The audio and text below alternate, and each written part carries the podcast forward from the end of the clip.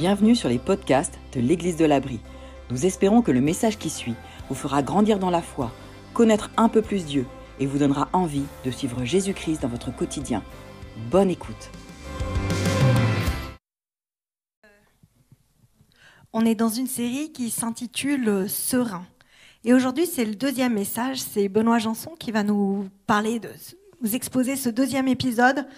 Alors, tous ceux pour qui la sérénité, c'est pas un problème, tous ceux qui peut-être ne sont pas concernés par ces circonstances de la vie qui sont parfois compliquées, parfois douloureuses, euh, tous ceux qui, au milieu de ces circonstances, ben, savent rester calmes, sereins et trouver du repos, je suis désolée, ce sera peut-être une redite. Euh, pour tous les autres, ben, on va écouter ensemble ce message. Bonjour à tous. Bonjour. Bonjour à ceux qui me regardent aussi, qui nous regardent en ligne. Euh, je suis très heureux d'être parmi vous. Je suis très heureux de vous voir. Euh, oui, je suis bien en fait. J'espère que vous passez un bon moment. Euh, vous passez un bon moment parmi nous ici. Alors, on est effectivement sur cette série sur la sérénité. Chaque année, on a décidé à l'Église de l'Abri de se doter d'un mot de l'année un mot de l'année qui va nous poursuivre pendant toute l'année. En général, on fait une série ou un message en début de l'année, et puis ce mot de l'année, il va nous permettre de relire l'année après. On ne le fait pas de manière systématique, mais il s'avère que le mot de l'année, c'est devenu quelque chose qui est devenu tellement ancré chez nous que on parle parfois de, des années en fonction du mot de l'année. Alors, il y avait l'année de la résilience, par exemple.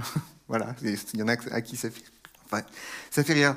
L'année dernière, c'était, euh, euh, l'année de de l'intégrité, voilà. Et donc, euh, cette année, c'est l'année de la sérénité. Alors, j'ai déjà mal au ventre de savoir comment on va rire quand on va penser à l'année de la sérénité, de se dire qu'est-ce qui va arriver. Ça n'a rien de prophétique, hein, on n'est pas en train de faire du mystique là-dedans.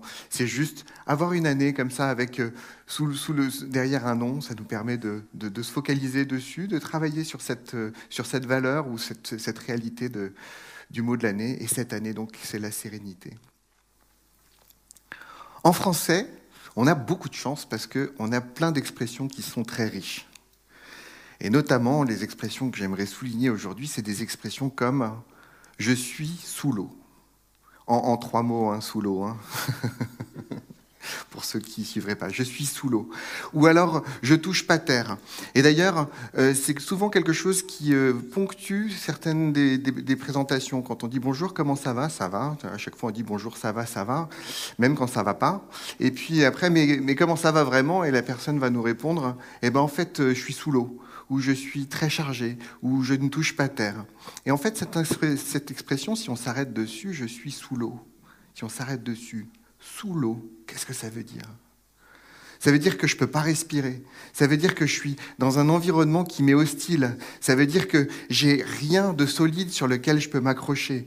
Je m'imagine que je suis au milieu de l'océan, qu'il y a des vagues, et je ne suis pas au-dessus de l'eau en train de respirer, je suis sous l'eau en, train de, suffoquer.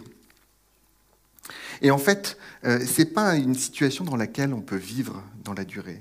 Ce n'est pas une situation dans laquelle on peut vivre tout court. Et pourtant, on a parfois l'impression qu'on vit ça à longueur d'année, à longueur de vie presque. Être sous l'eau, sous l'eau, sans oxygène. Mais alors, si on ne peut pas vivre sans oxygène, ça veut dire qu'on est des morts vivants. Ça veut dire qu'en fait, on ne vit pas vraiment, on est des zombies. Cette expression sous l'eau, elle témoigne de quelque chose finalement qui, quand on la prend au pied de la lettre, est quelque chose d'assez terrible. Mais parfois, en fait, j'ai envie de me dire que en fait, c'est assez révélateur de notre état d'esprit. On se sent sous l'eau, on ne touche pas terre. Euh, à mon travail, parce j'ai un travail à côté, euh, il y avait une expression qui avait cours pendant un temps, je ne sais pas si vous l'avez eu aussi par chez vous, c'est ça tire de partout. Voilà, on a l'impression qu'on est dans un mode hostile et qu'il y a ça tire de partout, il y a des injonctions contradictoires de partout, et il faut faire face. En fait, on est dans un monde qui est, euh, hostile, et en, quand on veut caractériser euh, qui on est, ce qu'on vit aujourd'hui, eh ben, on, part par rapport à cette, euh, à cette hostilité qui est autour de nous. Cette hostilité qui nous fait perdre pied, cette hostilité qui nous sort de notre humanité, parce que si on est sous l'eau, on n'est pas des poissons, donc euh, on n'est pas des humains. c'est une, expression aussi qui témoigne de quelque chose qui, quand ça revient souvent, euh, d'un état de fait. En fait, on s'est installé parfois dans cet état de je suis sous l'eau. Parce qu'on a typiquement des personnes qui vont toujours nous dire euh, comment ça va, oh, chargé. Et en fait, c'est une situation qui perdure. Et ça perdure parce qu'en fait, ça nous arrive d'avoir des éclaircies dans la vie, mais quand on a un petit peu d'expérience et quand on regarde dans le rétroviseur, finalement, en fait, ces éclaircies, elles sont souvent assez courtes, d'assez courte durée. Alors, si vous vous sentez sous l'eau, si vous sentez que vous ne touchez pas terre, si vous sentez que ça tire de partout, que vous êtes dans un monde hostile, alors cette série sur la sérénité, elle est pour vous. Et aujourd'hui, en particulier, on va s'intéresser à justement ces expressions. Il y a une autre expression de la langue française qui est plus positive, même si elle a été détournée par un film, c'est La vie est un long fleuve tranquille. N'est-ce pas? Et elle est aussi assez, révélatrice, cette expression. La vie est un long fleuve tranquille. Le film est très drôle, je vous le recommande. Euh, parce qu'en fait, ça révèle qu'on aspire à ça. On aspire à quelque chose, on aspire à une vie en paix. C'est encore une, image aquatique, mais c'est une, image aquatique euh, qui est paisible, où on sent qu'on a le temps de voguer sur des flots qui nous amènent tranquillement à un endroit où, qui est sympa. Euh, on pourrait même se dire c'est presque monotone, mais, pas du tout, c'est juste paisible. Il s'avère que peut-être sur notre bateau tranquille, euh, ça se passe bien et on passe des super moments. C'est le contraire d'être sur un torrent qui serait rugissant et où on va droit vers une cascade. La vie est un long fleuve tranquille. En fait, et si vous voyez le film, vous verrez que la vie n'est pas tout à fait un fleuve tranquille, en tout cas pour les personnes qui l'ont vécu. Et c'est votre expérience à tous. Je pense que je peux faire cette généralité sans problème. On est tous euh, face à un tumulte, on est tous face à un bouillonnement de la vie, on est tous face à des choses qui sont euh, oppressantes, parfois. ça met du relief dans la vie. En fait, on ne va pas non plus se cacher derrière le petit doigt. Moi, j'aime bien certaines périodes de l'année, certaines périodes où on est sous pression. C'est trépidant, c'est fun. Le problème, c'est quand c'est trop trépidant, trop fun, quand ça dépasse les bornes, quand il n'y a plus de moments de respiration, quand euh, quand ça devient toxique et qu'il y a une pression qui est permanente, un stress qui est permanent. Nous sommes sur une série sur la sérénité. Et si je vous parle de stress, c'est parce que Lorenzo, la semaine dernière, non, le, mois dernier, Lorenzo a introduit une définition de la sérénité qui est une définition, j'ai envie de qualifier de naïve. Pas parce que Lorenzo est naïf, mais parce qu'il a voulu prendre une définition qui nous parle à tous et qui permet de se projeter dans ce qu'on pourrait s'attendre à avoir quand on parle de sérénité. La, définition que Lorenzo nous a donnée, c'est la sérénité, c'est l'absence de, de stress. Ce n'est pas une définition du dictionnaire, mais c'est quelque chose qui définit la sérénité par rapport à ce qui la menace. Et ce qui menace la sérénité, c'est effectivement le stress. Et il a noté également que cette sérénité, euh, enfin cette absence de stress, c'était quelque chose qu'on ne pouvait pas vraiment atteindre. Ou alors quand on l'atteignait, c'était quelque chose d'éphémère. Jamais ça ne dure. On a toujours l'impression que finalement, quand on sort d'une période de stress, on va tomber sur autre chose. Et les stress, ils sont de plusieurs natures, ils sont hyper nombreux. Ça peut être des stress euh, parce qu'on doit prendre des décisions, ça peut être des stress parce qu'on a mille choses à faire, parce que notre assiette de choses à faire est pleine, parce qu'on a un poids de responsabilité qui est énorme. Le stress, il peut aussi provenir par les événements de la vie qui nous mettent dans des circonstances qui sont insupportables à porter. C'est un stress, c'est une pression. Et parfois, on arrive à les surmonter, mais souvent, souvent c'est juste éphémère, parce que même quand on s'en sort, eh bien, très vite, il va y avoir quelque chose qui va revenir. Et si on a envie de parler de la sérénité, c'est parce qu'en fait, on y aspire à cette sérénité. Je ne crois pas me tromper en disant ça. Juste, Lorenzo pointait le fait que jamais on a entendu quelqu'un qui nous dire J'ai trop de sérénité là.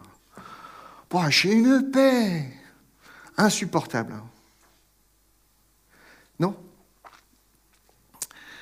Alors, euh, puisque le stress est finalement insupportable et que finalement on a cette aspiration à la sérénité, Lorenzo, la dernière fois, a pointé une ressource, une ressource sur laquelle on peut s'appuyer. Et donc il a redéfini la sérénité, il l'a défini autrement, par quelque chose de plus solide, quelque chose de plus durable, quelque chose de plus constant. Il a défini la sérénité de la manière suivante. La sérénité, c'est la présence de Dieu dans le stress de la vie. il s'est appuyé sur un texte de la Bible pour pouvoir dire ça. La sérénité, c'est la présence de Dieu dans le stress de la vie. Évidemment, si vous ne croyez pas en Dieu, ça ne vous parle pas beaucoup et vous dites, bah, moi je vais rester sur l'autre sérénité. Par contre, ça peut quand même pointer sur cette réalité, même pour vous qui ne croyez pas en Dieu, que ceux qui croient en Dieu font face à des périodes de stress, les mêmes que tout le monde, parfois pire, parfois pas, j'en sais rien, on n'est pas là pour, euh, évaluer qui a le plus de stress. Mais euh, on fait tous face à du stress, qu'on croit ou qu'on ne croit pas. Mais quand on croit que Dieu est là, quand on croit dans les promesses qu'il nous a données dans la Bible, on croit que la sérénité peut venir de cette présence de Dieu dans le stress de la vie. Alors comment faire concrètement quand on se sent sous stress, sous pression, qu'on n'a pas cette bouffée d'oxygène qui nous est nécessaire? Déjà, faisons le constat suivant.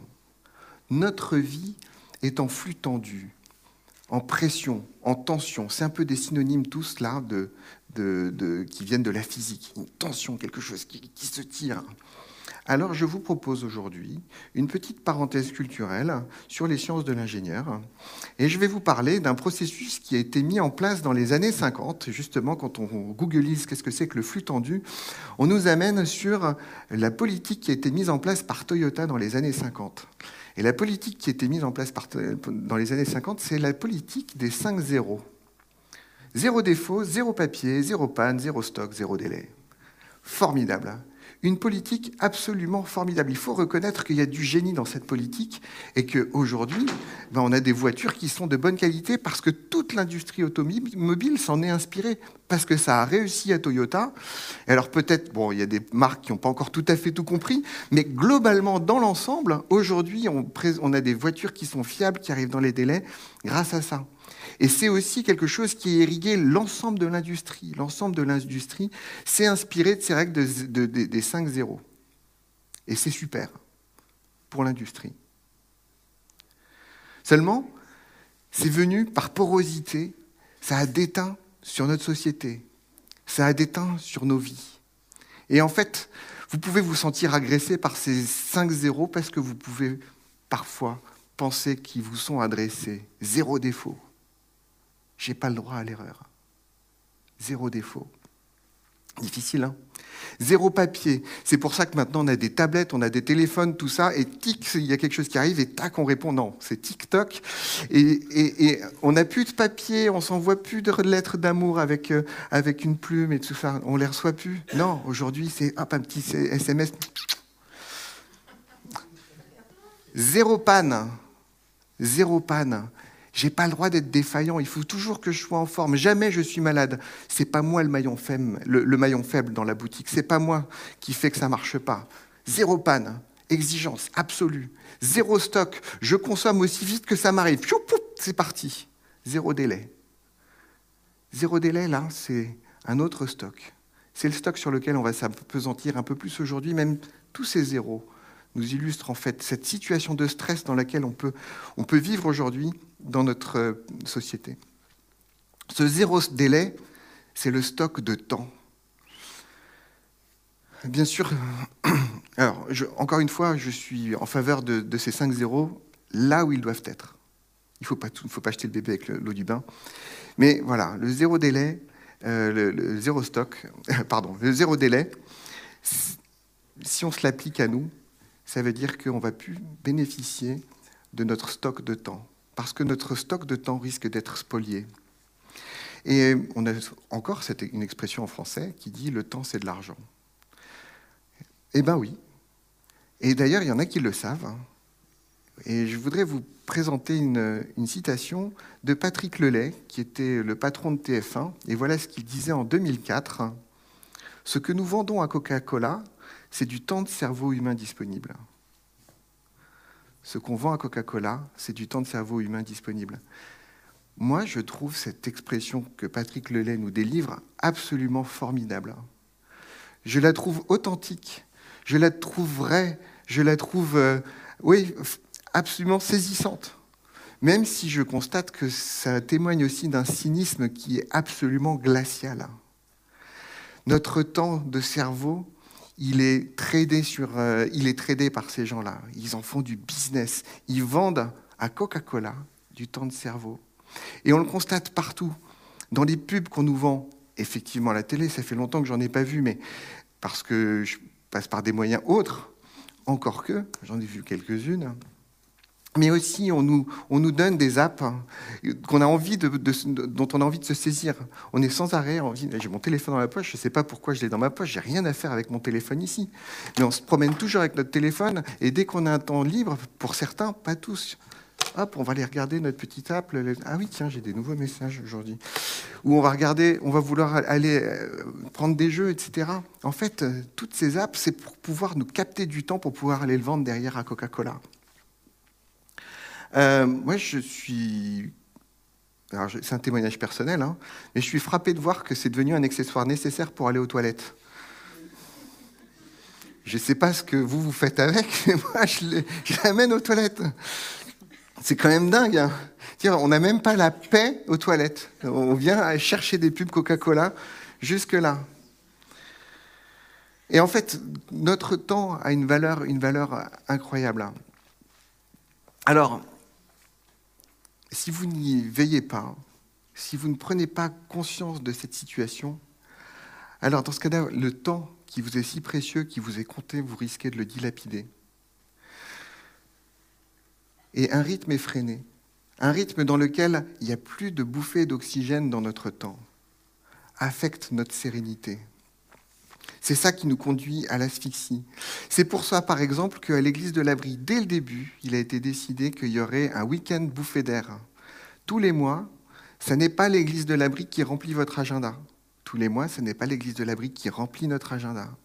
Le week-end, c'est un week-end bouffé d'air. Parce qu'on a besoin d'avoir des moments où au moins ce n'est pas l'église de l'abri qui va vous prendre votre temps, qui va vous voler votre temps. C'est pour ça aussi que pendant les vacances, on s'arrête. On s'arrête vraiment. On fait presque deux mois de pause à l'église de l'abri où il ne se passe rien ici au bâtiment. Ça ne veut pas dire qu'il ne se passe pas des choses dans les petits groupes, mais on s'arrête. Parce qu'on a trouvé que c'était essentiel, que c'était important pour nous aujourd'hui de pouvoir s'arrêter. Et tout ça, toutes ces respirations qu'on a mis en place ici, en fait, c'est juste le reflet de quelque chose que vous pouvez mettre aussi en place chez vous, dans votre vie, dans votre quotidien. Et ça porte un nom. Attention. La pause. Pas la pause euh, pour le peintre, hein. la pause. On s'arrête.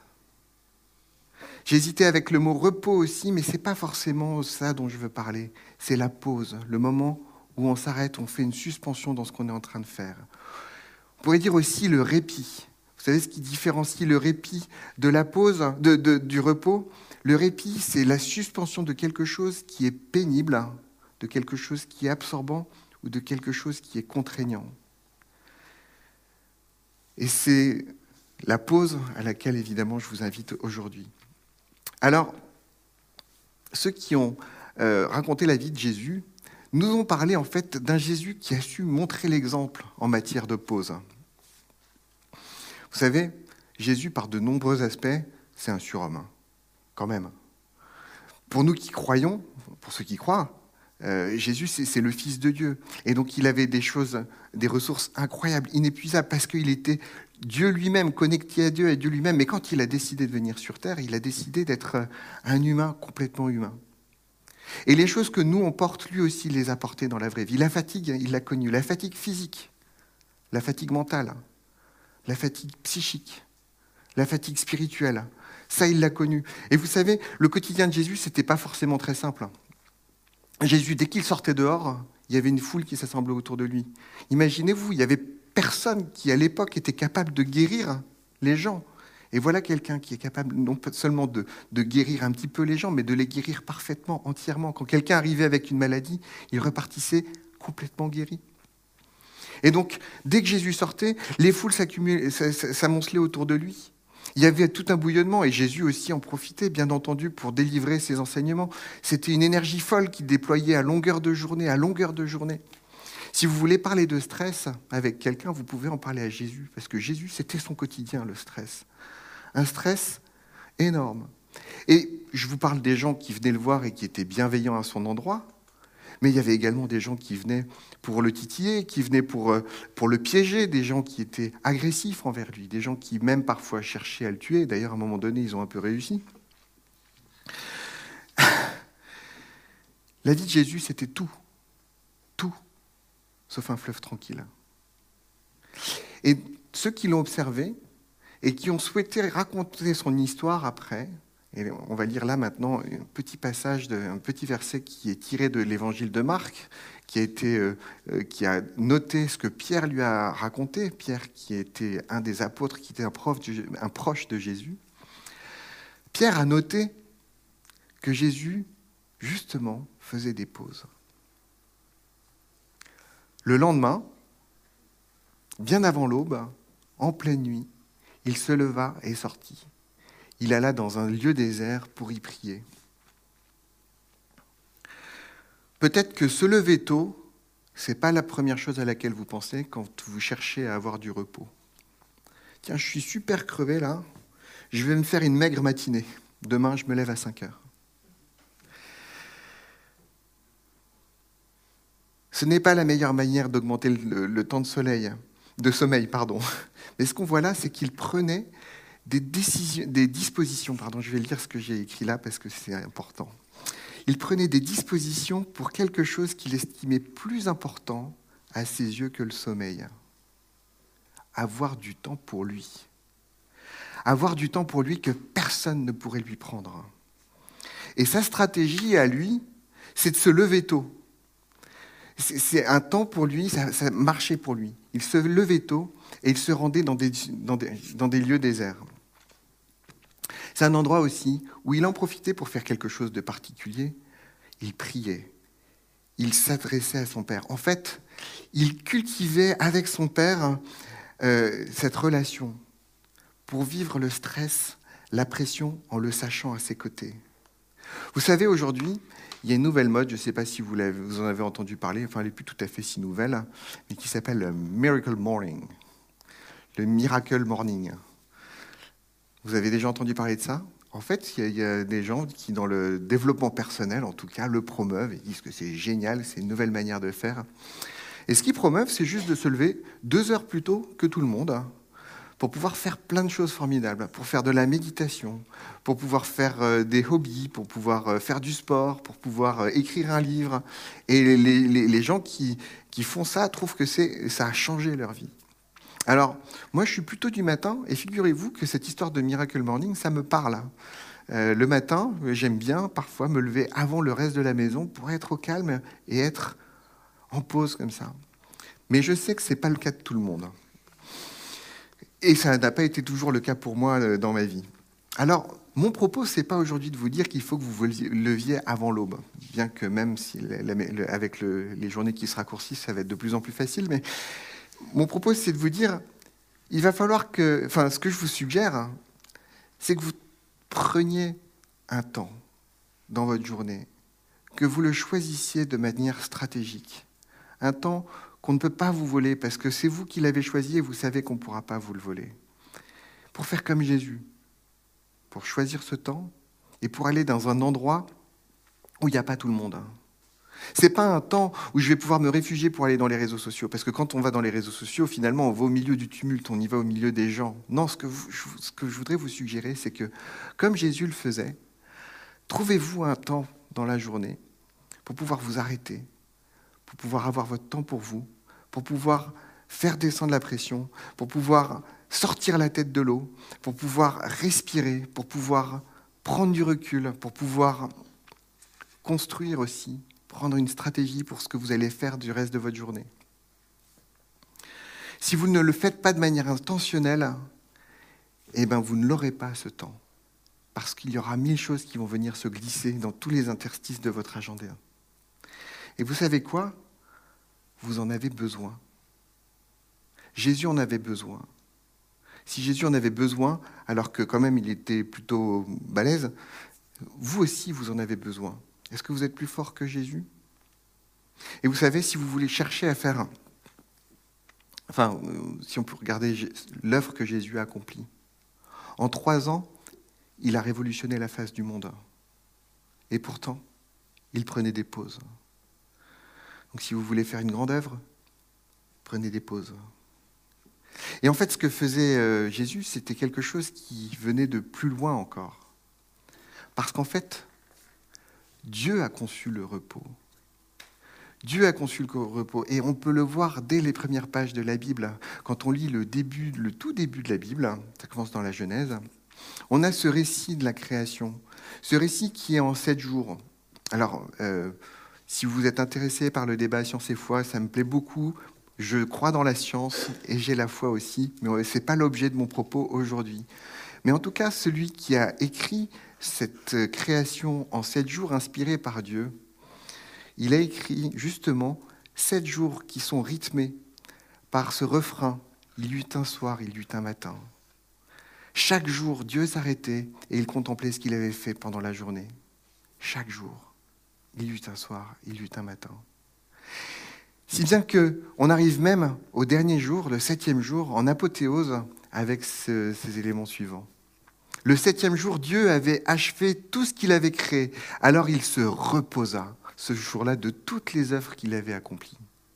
Il bénit le septième jour, et on redit la même chose. Il en fit un jour saint, car en ce jour-là, il se reposa de toute l'œuvre de création qu'il avait accomplie. Il s'est reposé. Non seulement Dieu a conçu le repos, mais en plus, dans son œuvre créatrice, lui-même a introduit le repos. Même si Dieu a besoin, a envie qu'on le voit, que lui a besoin d'avoir ce repos, c'est que nous aussi on en a besoin. Et d'ailleurs, Dieu, quand il transmet à Moïse les dix commandements, vous savez, euh, les dix commandements, c'est la loi qui a été transmise au peuple d'Israël après que le peuple d'Israël a été délivré de l'Égypte. Le peuple d'Israël était esclave en Égypte. Et quand on était esclave en Égypte, il n'y avait pas de week-end. Ce n'était pas la semaine de 35 heures. C'était trimé, trimé, trimé, trimé sans arrêt. Et donc, le, peuple d'Israël, à un moment donné, s'est trouvé libéré de cet esclavage et s'est trouvé ben, à devoir euh, s'organiser. Et c'est là que Dieu a transmis les dix commandements. Et dans ces dix commandements, Dieu introduit cette notion du sabbat le septième jour, tu te reposeras. Tu te reposeras parce que moi, le septième jour, je me suis reposé. Et donc toi aussi, je t'invite à te reposer parce que tu en as besoin. C'est comme ça que je t'ai conçu. Et il ajoute quelque chose. Il ajoute que ce sabbat, il est aussi pour les personnes qui sont dans le pays. Il est aussi pour les esclaves. Je trouve ça très frappant de voir que dans ces dix commandements, il ne bannit pas l'esclavage. Il dit pas l'esclavage, c'est pas bien. Il dit vos esclaves, si vous voulez les considérer, vos esclaves, vous devez les considérer comme des hommes, et comme ce sont des hommes dans ce cas-là, il faut qu'ils aient leur jour de sabbat. Le sabbat, ce repos hebdomadaire, ça participe de la dignité de l'être humain. Dieu nous a conçus comme ça. Dieu a souhaité qu'on organise notre société comme ça, avec le sabbat, y compris pour les esclaves. Je ne dis pas que l'esclavage, c'est bien.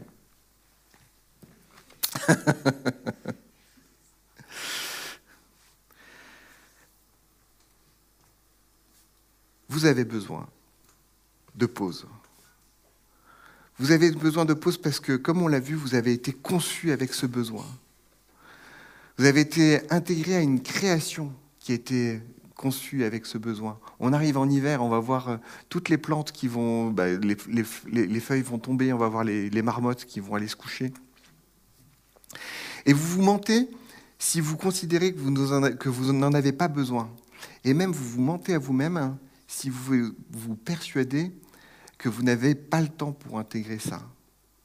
Regardez dans l'ensemble de vos activités de la journée. Regardez le nombre de fois, le nombre de fois où vous croyez devoir faire ça, ah, pardon, de croyer faire ci ou ça absolument maintenant.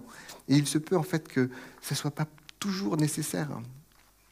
Il se peut que oui, c'est vous la meilleure personne pour le faire, mais que peut-être si quelqu'un d'autre le fait, ça vous permet de vous dégager du temps, ça vous permet d'être quelqu'un qui est finalement une meilleure personne, parce que vous n'êtes pas des super-héros. Vous n'êtes pas des super-héros. Même si vous êtes des experts dans ce que vous faites, hein, peut-être que la surexposition, l'ajout de toutes ces choses que vous faites, fait que vous êtes finalement mauvais dans tout ce que vous faites. Ou vous le faites des choses très bien, mais finalement, quand vous n'avez pas de temps, quand vous n'êtes pas capable de vous arrêter pour pouvoir prendre cette bouffée d'oxygène, pour pouvoir prendre du recul, eh bien dans ce cas-là, vous êtes à un tel niveau de pression, à une telle absence de sérénité, que vous êtes irritable, que vous prenez des mauvaises décisions, que euh, vous êtes face à la tentation, hyper vulnérable. Et finalement, euh, ceux qui en pâtissent le plus, ce sont ceux qui sont autour de vous ce sont vos proches. Ce sont vos proches qui, parce que vous n'êtes pas, vous n'avez, vous avez peut-être voulu les soulager en faisant plus pour eux, mais en faisant plus pour eux, vous avez enlevé tout votre oxygène et ça a fait de vous quelqu'un qui est moins bien que si vous aviez pu prendre ce temps pour pouvoir prendre cet oxygène, vous relaxer et, prendre, et partir dans de meilleures dispositions. Je voudrais qu'on fasse un petit exercice, ou du moins c'est un exercice que je vous suggère.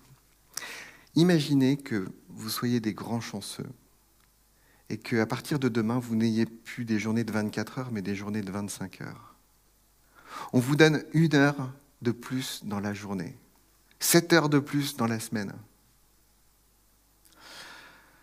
Qu'est-ce que vous feriez de cette heure supplémentaire J'ai entendu je dors. Il est possible en fait que, en fait, je crois que si vous ne réfléchissez pas stratégiquement de ce que vous allez faire de cette heure supplémentaire, dans ce cas-là, elle va être absorbée comme les 24 autres heures que vous avez. Si vous ne réfléchissez pas à ce que vous allez faire de cette heure supplémentaire qui vous est donnée, c'est cadeau. Dans ce cas-là, elle va partir dans le reste. Et elle sera. Euh, vous serez toujours sous pression, de la même manière. C'est curieux quand même. Alors on pourrait faire l'exercice inverse. Vous avez tiré le, mauvais numéro, et à partir de demain, vos journées ne font que 23 heures. Comment est-ce que vous allez rationaliser ce que vous faites aujourd'hui? Pas rationaliser, ou comment est-ce que vous allez faire des choix dans ce que vous faites aujourd'hui pour que ça tienne en 23 heures plutôt que 24 Et maintenant, on réatterrit, on revient sur Terre, on se dit qu'on a une journée de 24 heures. Ce que vous aviez choisi d'enlever dans votre journée de 23 heures, peut-être que c'est cette chose que vous devez enlever dans votre journée de 24 heures, pour pouvoir vous dégager cet oxygène, pour faire de vous quelqu'un de plus serein.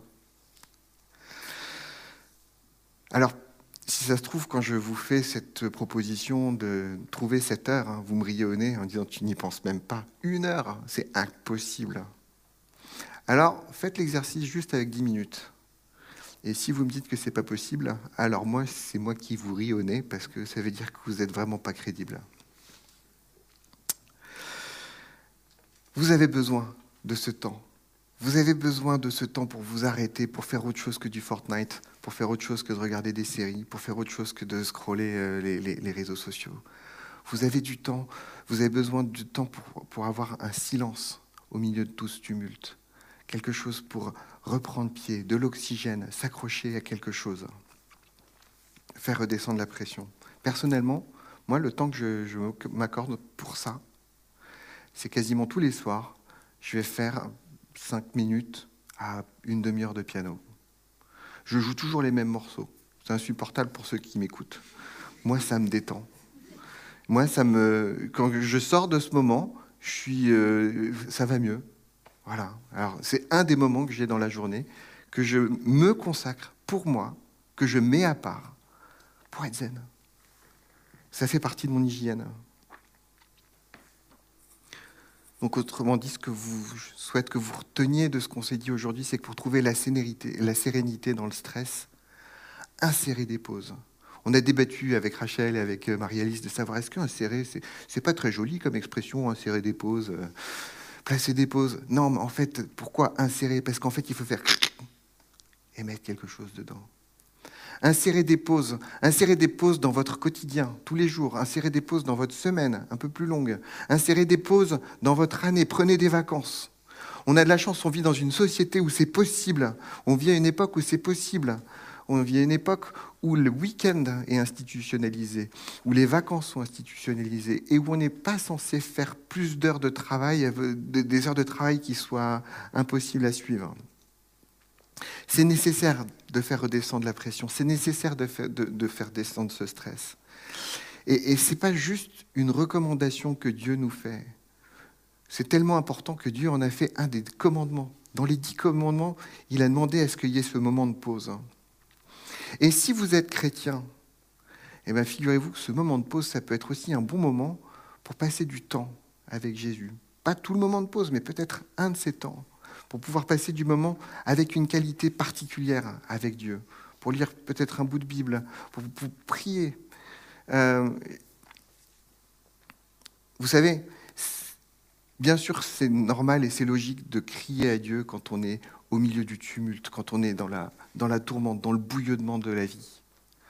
Mais c'est aussi bien d'avoir aussi de temps en temps ce temps, ce temps stratégiquement choisi pour pouvoir s'arrêter, pour pouvoir euh, aussi se reconnecter comme Jésus le fait, puisque cette sérénité, c'est aussi euh, la présence de Dieu au milieu du stress.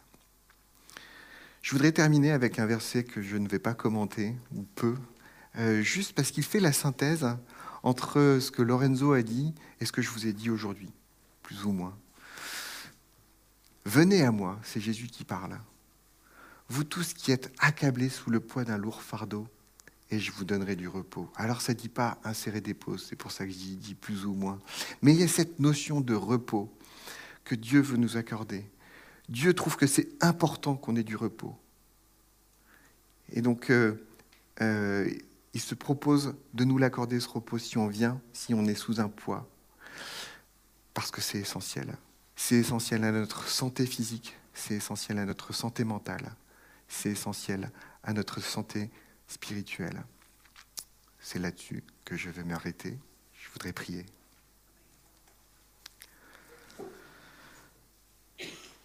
Seigneur Dieu, merci parce que tu es un Dieu qui est présent et que on vit dans un bouillonnement, un bouillonnement de choses, qui nous arrivent de partout, un bruit qui est incessant, euh, des contraintes qui parfois nous dépassent, des décisions qui parfois nous dépassent, un quotidien qui va tellement vite. C'est parfois super fun, mais c'est parfois insurmontable. Et merci Seigneur parce que, tu es là, tu es présent. Je te prie Seigneur de nous donner aussi cette sagesse, de comprendre cette réalité du besoin de pause dans notre vie. Je te prie Seigneur de nous aider à trouver ces temps dans notre semaine pour s'arrêter, pour prendre du recul, pour respirer, parce que c'est ainsi que tu nous as conçus. Merci parce que tu nous as montré l'exemple quand tu es venu sur Terre, en prenant ce, ce moment le matin pour te mettre à l'écart. Je te prie Seigneur de, de nous montrer où est-ce que c'est possible dans chacune de nos vies de pouvoir mettre ce temps d'insérer ce temps pour pouvoir euh, prendre ce repos que tu nous proposes. Merci Seigneur parce que tu es un Dieu qui nous veut du bien et qui a souhaité nous proposer d'avoir du repos. Amen.